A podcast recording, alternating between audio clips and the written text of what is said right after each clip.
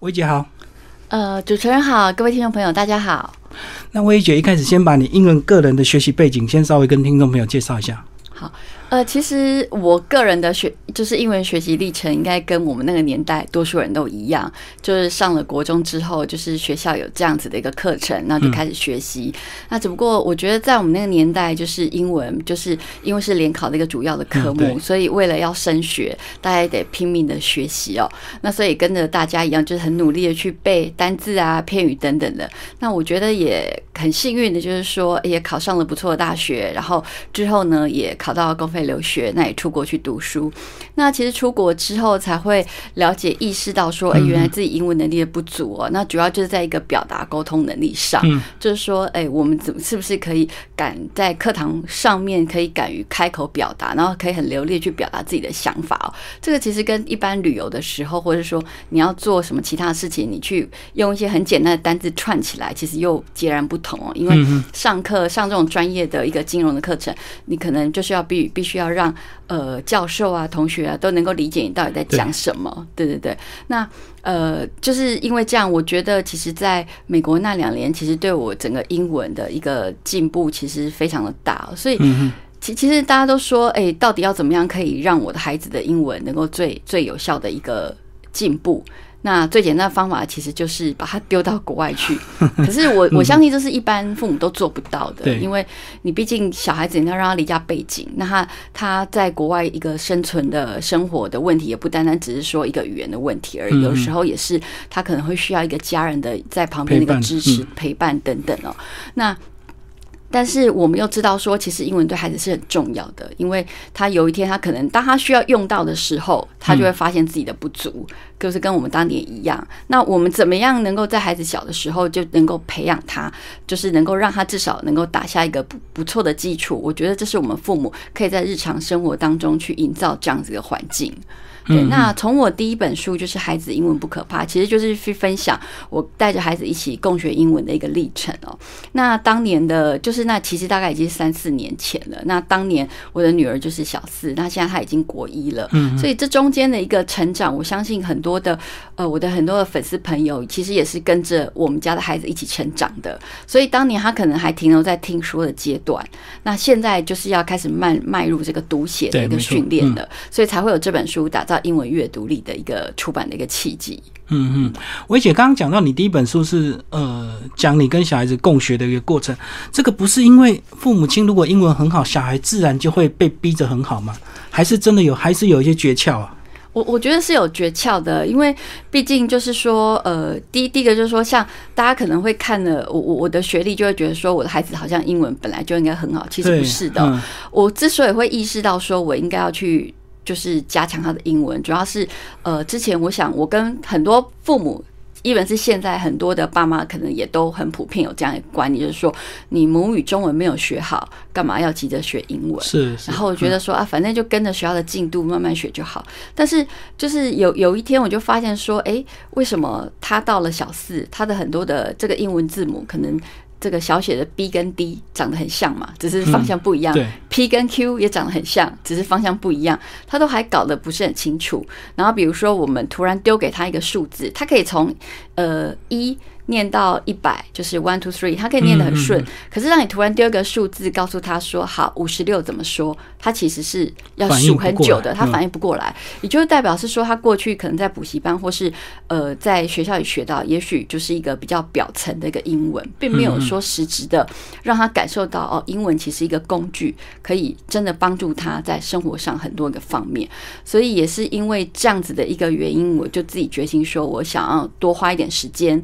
然后。陪着他，就是把英文的基础打好，所以就是会有呃记录在我的第一本书《孩子英文不可怕》里面。那那一本书其实是从听说读写这四个构面，就是每一个每一个构面其实都是大概就是讲一个基础的一个部分，然后慢慢就是延伸到比如说呃听听说读写，那说的话就是跟他日常的一个绘画的一个。呃，对话那就各各式各样的情境，然后后来就是我第二本书，就是孩子英文绘绘画开口说等等的。那再来就是处于一个单字的部分，因为随着孩子年纪越来越大，那其实他在学校呃会学到的单字也越来越多。那教育部之前曾经有也曾经有勾勒出一个范围，就是国中。孩子毕业之前，他必须要具备的一千两百单字的能力。嗯那也也因此有第三本书，就是呃，孩子就是英文单词好简单。那其实那个书那那个书其实是两两本啊，就是一个是讲技巧，然后一个就是字卡的部分，就是告诉孩子说你怎么样可以有效的去记住单字。对，然后再来就是我们听说读写，再来就是读的部分，就是开始等孩子慢慢长大的时候，我们已经不是在念绘本给他听，要慢慢去训练他怎么样可以做一个独立的英文阅读，那也就是这本书打造英文阅读力所要分享的。哦，所以薇姐出书的顺序几乎就等于你陪伴孩子的一个顺序啊，一对直到现在这个到了国中，应该就要有自己基本的一个英文阅读力。对对对对，嗯嗯对。那薇姐又什呃什么时候开始来成立这个亲子共学的一个粉钻？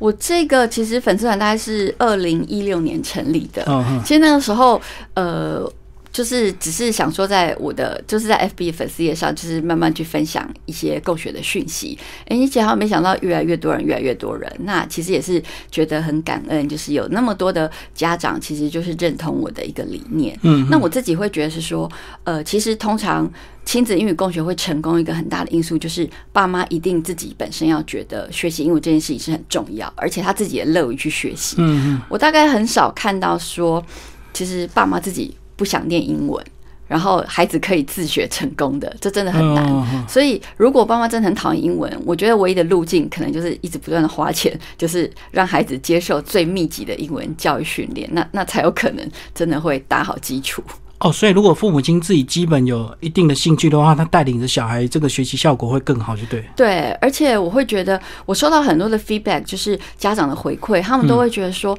我在陪伴孩子，就是这个英文共学过程当中，其实我自己的英文也变好了。嗯，我觉得这是他们给我最直接的一个回馈，那也是为什么会有越来越多人认同这个概念，是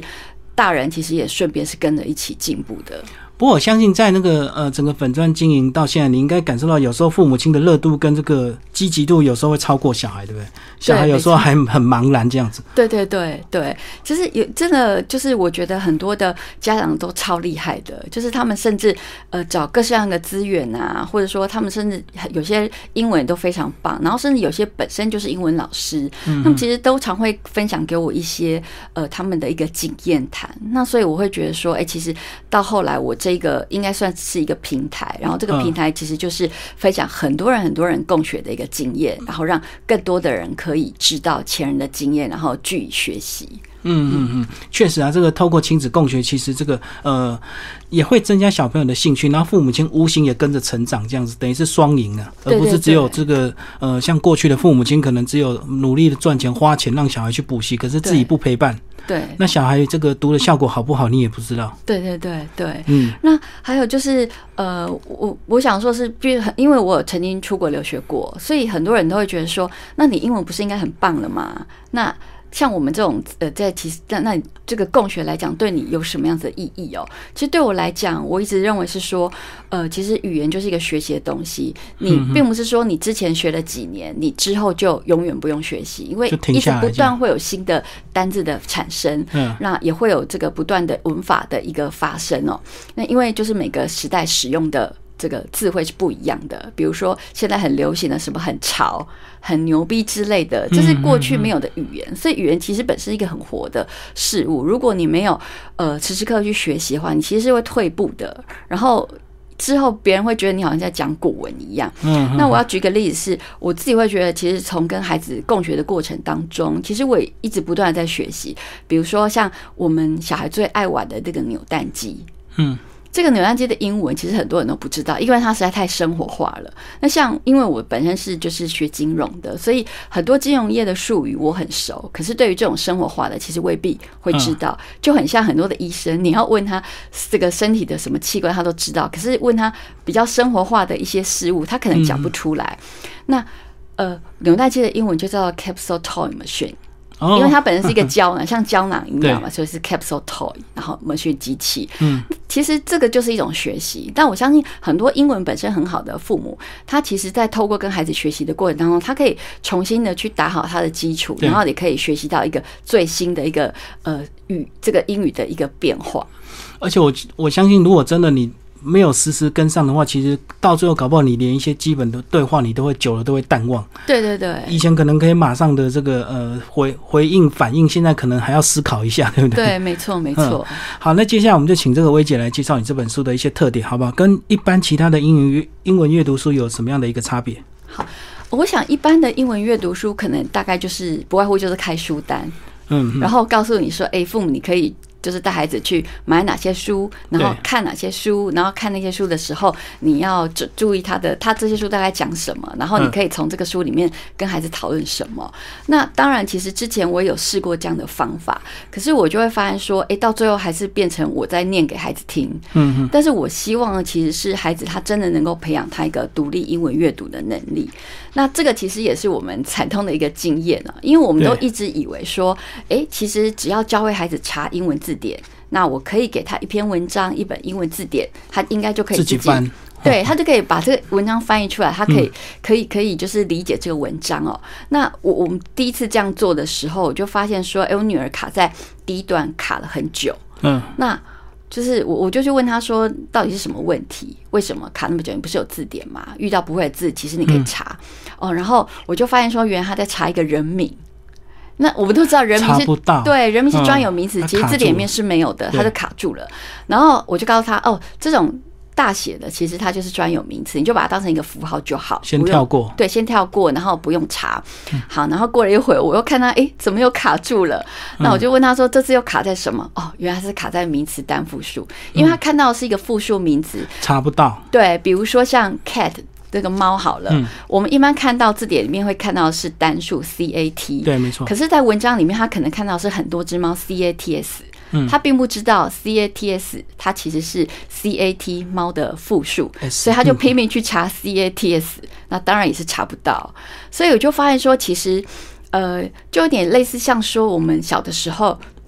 你，念绘本给孩子听，可能就像呃，孩子刚出生的时候，你就是喂奶给他喝，嗯，那。到最后有一天，他会跟着我们大人一起在桌上吃成人的食物。可是这中间其实是有进程的，比如说，呃，他几六个月以后，我们开始要做副食品。对。然后那个时候副副食品是要磨成泥的，嗯。然后慢慢大一点，可能切成丁块状，等等等等。那为什么我们在英文阅读这这条路上，我们却总是省略了中间那一块？我们好像对对对，我们好像觉得小时候念绘本给他听，然后到了一定年纪，他就会自己拿出全部都是文字的这个书来读。我觉得这是不太可能的，所以。所以我才会呃，在这本书里面就是分享我自己的一个经验，就是父母可能在一开始训练孩子的时候，他要把那些文文章做一些改造，就是类似像我们做一些副食品一样，把那个文章就是弄得让孩子比较容易去查字典。嗯，对，就是要避掉刚刚一些呃。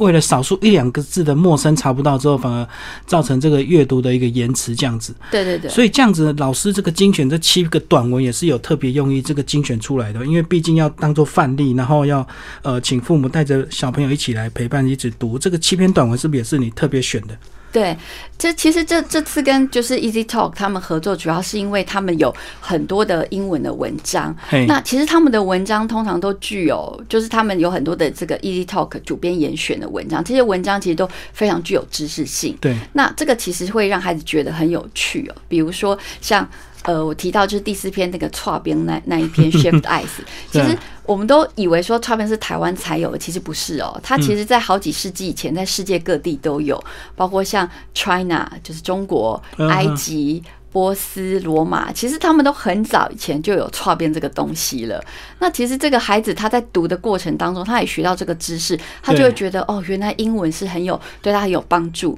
那我们选了这些文章之后，呃，其实。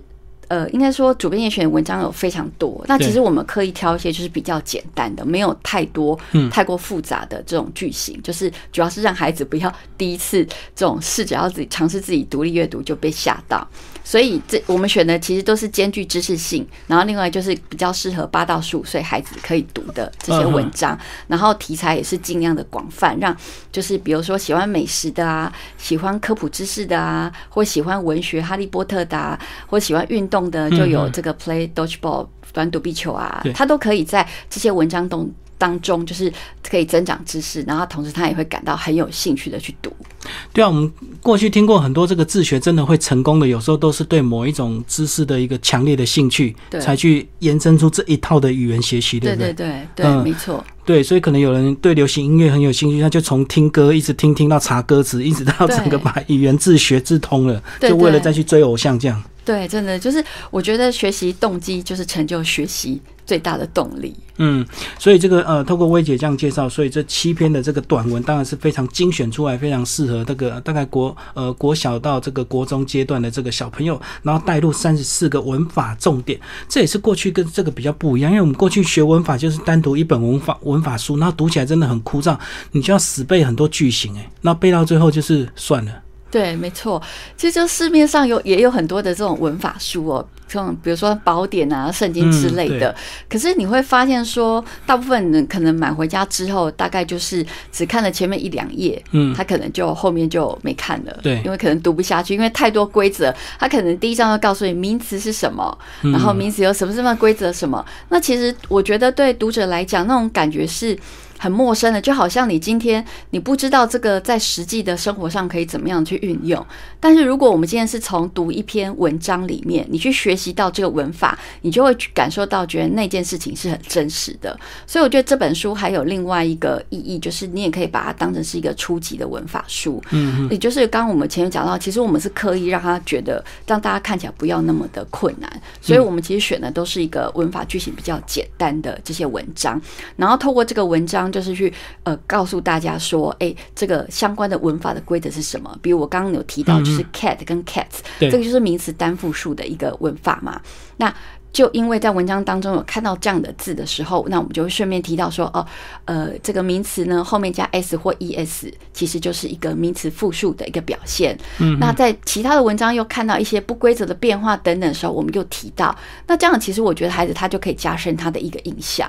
嗯嗯，好，那这个当你读完这个七篇短文，学了很多文法之后，你翻到下一个章节，你就会吓一跳。五篇爸妈实作，这个爸妈如果英文不好会吓一跳，说为什么我还要实作？来帮我们介绍为什么你要加入这个章节？哦其实就像我刚刚说的，呃，我我我们我们要开始就是培养孩子英文独立阅读的时候我们就是要做把文章做一个改造，然后让它变成是一个副食品。比如说，我们会在文章里面加注这是专有名词，不用查，然后把复数名词的单数部分把它圈起来，然后把过去式的动词，我们可能就是加注它的原型动词嗯应该是长什么样让他嗯查得到。那这样子的过程，其实呃，在前面七篇文章，就是薇姐都帮大家洗，就是这个副食品都弄好了，所以孩子就是很容易可以消化，就像那个现在外边卖那个罐头的副食品一样，就是打开就可以可可以吃。可是其实。孩子是不是只念这七篇文章就够了？其实不止，因为我们希望是训练他的一个阅读力，所以他势必一定要在很多很多的阅读里面去培养后置他的一个阅读能力。那这个时候，我觉得父母的帮助就很重要，所以当然也要让父母可以实做一下。当我看到一篇文章的时候，我要怎么样去改造它，可以让我的孩子很轻松的一个阅读，所以就有这后面五篇一个实作。的这样子一个一个单元，可以让父母可以动手做做看。那当然也不是说，哎、要考父母对 对，要考父母。所以其实我们都附有答案的，就是父母你自己做完之后，如果觉得嗯好像。就是怕自己做的不好，然后孩子没有办法读的话，其实还是可以参考那个答案。原来的答案就对了。嗯对对对所以父母等于要做这个小孩的英文小老师就对了。对，其实顺便也自己在学啊，因为你在你在就是做这个注解的时候，你其实也提升了自己的英文力。比如说，如果你不知道名词单复数的话，那你怎么帮孩子把单数名词圈起来？对对对，就做注记，让小朋友这个读的更容易一点，这样子增强他的信心。对对对，好，那讲到第五个章节，就是如何为孩子选择适合的书籍。这里面就有所谓的这个蓝思阅读程度，这是一个这个先说跟我们听众稍微解释一下，什么是蓝思阅读程度？我想其实目前的阅读程度的检定，其实在世界上有很多种。那蓝思阅读程度，它算是就是最普遍被接受的，就是最广为人知的。所以你可以看到很多的书籍。呃，上面都会有它注明它一个蓝色阅读程度。那比如说，它可能是三百 L、四百 L 这样子的一个、这个衡量的一个嗯标准，那可以让你知道说，诶，这本书的一个难度，包括从它的文字的难度以及它内容的难度来看。像有一些诗。就是 point 这样子的东西，它可能字数很少，可是内容很复杂。那像这样子的一个文章，它不见得它的蓝字程度会很低哦，不是说字数少，它的蓝字程度就低。哦，我懂。对嗯，它有时候会牵涉到它一个内容的复杂度，以及对于某一个年龄的孩子他的一个理解的程度。他是不是是不是足够？他是依照很严谨的方式去判断的。那所以说，其实这一套衡量制度，它背后是有一个大学教授的一个、呃一个组织一个团体，他在一直不断在研究更新它的一个衡量指标。那也是因为这样，所以就是呃，我会就是在这本书里面介绍给父母，就是如果你实在是不知道自己孩子应该要读什么书的话，那你可以用这一套来参考。那当然，其实有另外一套，就是、呃，就是在检测孩子的一个蓝思阅读程度在哪里的，叫做 LePro Test。哦，先检定才能够去找适合他的。对对对，那当然不用检。如果说没有没有没没没有办法花这个钱去做这个检定的话，其实也有一个大致的一个衡量啊。就比如说你大概现在是国小几年级，那你可能可以看什么样子的，大概 range 在哪里的这个蓝思的书籍。这也是避免就是爸妈在选书的时候，比如说孩子明明程度还不到，可是你却选了哈利波特的书给孩哦，子看对，那个其实对孩子来讲，他会很挫折，或者说，其实孩子的程度已经很好了，可是你不知道他程度已经可以看《哈利波特》，你却还是买比较简简单的书给他看的时候，那他可能一天就翻完，那其实这个对他阅读程度并没有帮助。嗯嗯，好，那知道小孩的这个蓝思阅读程度，然后选好书之后，那其实最后也讲讲定定读书计划的一个重要性。哇，这个也应该是全篇最重要的一个这个重点，是不对？对我，因为我发现很多的家长哦，因为就是我很多的粉丝，然后还跟赖群主的朋友，那其实他们都会跟我说，诶，他们其实就是买了很多的英文套书，结果发现回家小孩都不读哦，怎么办？那其实我当初训练我孩子读英文，就是读本，其实也是用类似的方法，就是一开始真的不要求多，不要要求孩子在一天内就读完。可是如果你没有做这样子的要求跟计划的话，他可能今天读了前面一两页，然后对明天、后天没空就都没读了。所以最好的方式其实就会跟我们的平常在准备考试或是呃其他的这个准备月考或是大考的这样的一个方式一样，你要有一个读书计划，每天每天都有一点进度，那这样到到最后你才有可能真的把它读完哦。那我的方法是说，比如说呃一本书。呃，可以依照它的章节或者它的页数来区分。假设我们觉得孩子呃可以在一个月内读完的话，那我们就用一个月的天数来除以总页数或者是总章节数。那这样就知道说他每天应该要至少要读多少哦。那这个方法其实也是起源于，就是我国中的时候，就是那个时候大概是国一的那个暑假。那我们国文老师就说：“好，各位同学，你们的暑假作业就是把中国的四大章回小说自己选一本把它读完。”然后那个时候我选的是《三国演义》，嗯，那大家可以想想说，对一个十三岁的孩子，这么厚的《三国演义》一百二十章回，他要怎么可以看得完？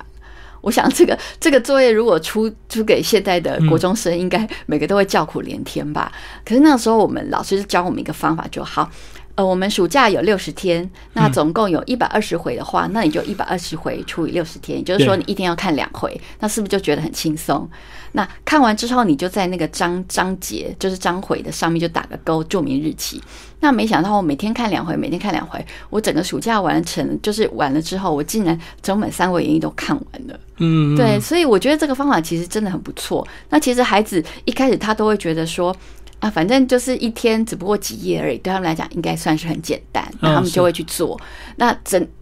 就是等真的就是比方说一个月之后来检视，他真的把这本书看完了，他就会觉得很有成就感。哦，这个就跟我们这个背单字一样，每次我们看到一本很厚的单字书嘛，一千字、两千字，那其实你就把它切割，看一天要背几个单字，就感觉对觉对对不会那个那么可怕这样子。对对对。那当然，我觉得小孩其实多半自律性都还不够，所以我觉得父母就是要站在把关的一个角角度哦，就像一个专业经理一样，我要时时去 check，就是。孩子到底有没有如期如实的执行？他到底有没有每天真的都念个几页？那这样才能够确保说我我这整本书真的孩子可以在我预计的时间内把它读完了。那甚至有些书其实他写的非常有趣的话，孩子根本不用你 push，他其实自己看了前面几页搞，不好他进步会超前呢。对他进步超，他就会觉得哦，真的太好看了，然后就一下就把它看完了。嗯嗯，所以我们刚刚看到都是都是一些阅读的。那如果说呃，我们要怎么样再透过更多的一个多元学习，或者是类似现在这么丰富的一些网络资源，去加强这个小孩的学习兴趣跟速度，还有没有其他的建议？呃，其实我觉得现在孩子真的蛮幸福的，啊，因为网络上太多免费资源，就是免费或者是要付费的资源，都实在是太多了。那所以已经不是说有没有这个资源管道去学习，而是孩子愿不愿意去学习，以及父母有没有办法抽出时间来跟他学习哦。比如说像 YouTube 上面就有很多很好的影片，嗯，或者说很多的网站也都有一些很不错的免费的资料，像电子书啊等等这些东西，其实。都都是免费的，大部分都是免费的。然后甚至像我们的图书馆，其实我每次去图书馆，我都觉得好可惜哦，因为那个英文书的部分的。几乎都没有人借，然后书的好新，嗯嗯，然后借最多的就是这个那个漫画，会对对对对。其实父母就是不妨可以多多利用我们的图书馆啊，因为其实我觉得，既然我们的政府已经花那么多钱，然后投在这一块上面，其实就是要让我们多加的利用。那这些书其实也都很棒，都很新。那包括电子资源，其实现在很多图书馆也都有。其实。呃，我我的粉丝页上其实都有做，有的时候也都有做一些介绍。其实大家可以去我的粉丝页搜寻相关的一个资料。嗯，就是里面有很多这个免费的资源提供给大家，就是共学嘛，就是大家互相学习，这样子互相彼此提供资源。对，最后薇姐再把书这本书的一个重点再跟我们稍微呃跟听众朋友再强调一下。对，其实这本书就是呃，要给呃想要开始让孩子培养孩子英文独立阅读的父母的。那通常大概就是在差不多八岁，可能就是小一、小二的那个阶段，就是他已经开始不太想要，就是被你搂在怀里听你读绘本的时候。就是他开始想要自己做自己的事情的时候呢，就是趁机培养他的英文阅读力。那培养英文阅读力其实不是一蹴可及的事情，就像我们呃喂孩子吃食物的一个进程，你一定要有一个副食品的阶段。那这一本书就是用一些文章来做示范，告诉呃。爸爸妈妈们就是说，我们怎么样可以协助孩子跨出这第一步，然后把文章变得简单一点，让孩子他在自己查字典摸索的过程当中可以顺利一点。那当他意识到说，他读英文可以为他带来一些新的知识，然后多认识这个世界的时候，他就会开始爱上英文阅读。那到时候就是他可能就会一直，他就可以自己独立阅读英文。那其实父母自己也可以。真的省很多时间，因为你以前可能就是非得要在他旁边一个字一个字念给他听，现在就不用了。嗯嗯，好，今天非常谢谢这本书的作者，我们的周玉薇薇姐为大家介绍打造英文阅读力，然后这本书的 ED Talk 说呃出版，好，谢谢薇姐，